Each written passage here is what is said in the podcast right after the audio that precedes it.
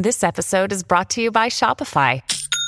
Forget the frustration of picking commerce platforms when you switch your business to Shopify, the global commerce platform that supercharges your selling wherever you sell. With Shopify, you'll harness the same intuitive features, trusted apps, and powerful analytics used by the world's leading brands. Sign up today for your $1 per month trial period at shopify.com slash tech, all lowercase. That's shopify.com slash tech.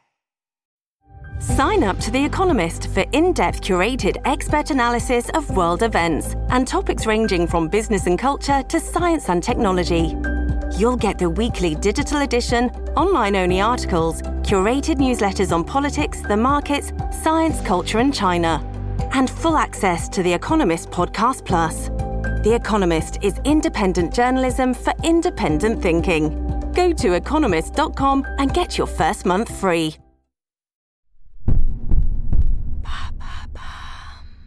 Comment avoir une relation plus saine avec son smartphone? Merci d'avoir posé la question. Beaucoup d'aspects de notre vie passent par notre smartphone. La vie professionnelle, les relations personnelles, le divertissement, ce qui en fait une relation fusionnelle, mais qui peut facilement verser dans l'addiction. Avec le doom scrolling par exemple, cette habitude compulsive qui consiste à faire défiler des contenus pas toujours joyeux sur Instagram ou TikTok, jusqu'à l'épuisement, sans y retirer de joie, voire en allant jusqu'à l'anxiété. Maintenant vous savez, vous donne quelques conseils pour avoir une relation plus saine avec votre téléphone. Comment faire? Tout d'abord, identifiez les moments où vous l'utilisez comme une béquille contre l'anxiété, pour ne pas tomber dans une relation de dépendance. Par exemple, lorsque vous arrivez en avance quelque part et que vous devez attendre, ou que vous êtes face à des personnes que vous venez tout juste de rencontrer, évitez d'y avoir recours. Lorsque vous êtes mal à l'aise ou angoissé, essayez d'affronter ce petit stress ou trouvez un mécanisme de compensation.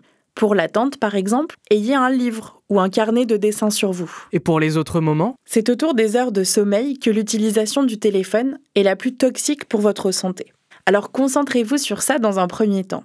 Scroller avant de dormir perturbe la sécrétion de mélatonine, ce qui peut prolonger le temps d'endormissement et créer des troubles du sommeil. Essayez d'arrêter d'utiliser votre téléphone une heure ou deux avant de dormir. Et puis, achetez un réveil. Oui, un réveil qui ne fait que réveil, à l'ancienne.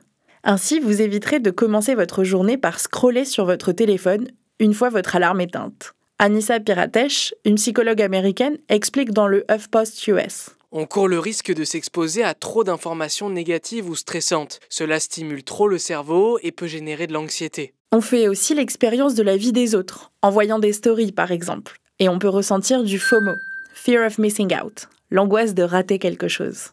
Appuyez-vous sur des applis comme temps d'écran pour un iPhone ou bien-être numérique sur Android pour limiter votre temps d'utilisation. Ou bien l'application OneSec qui impose un délai de 6 secondes avant d'ouvrir un réseau social.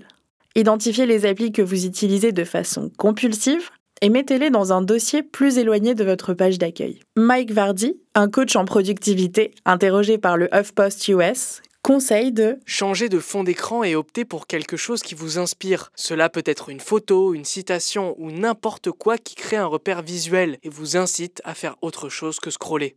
Et comment faire pour aller plus loin? Commencez par des petites cures. Posez-le quelques minutes par jour, quitte à le laisser dans une autre pièce. Sortez faire les courses ou une balade en marchant sans votre téléphone.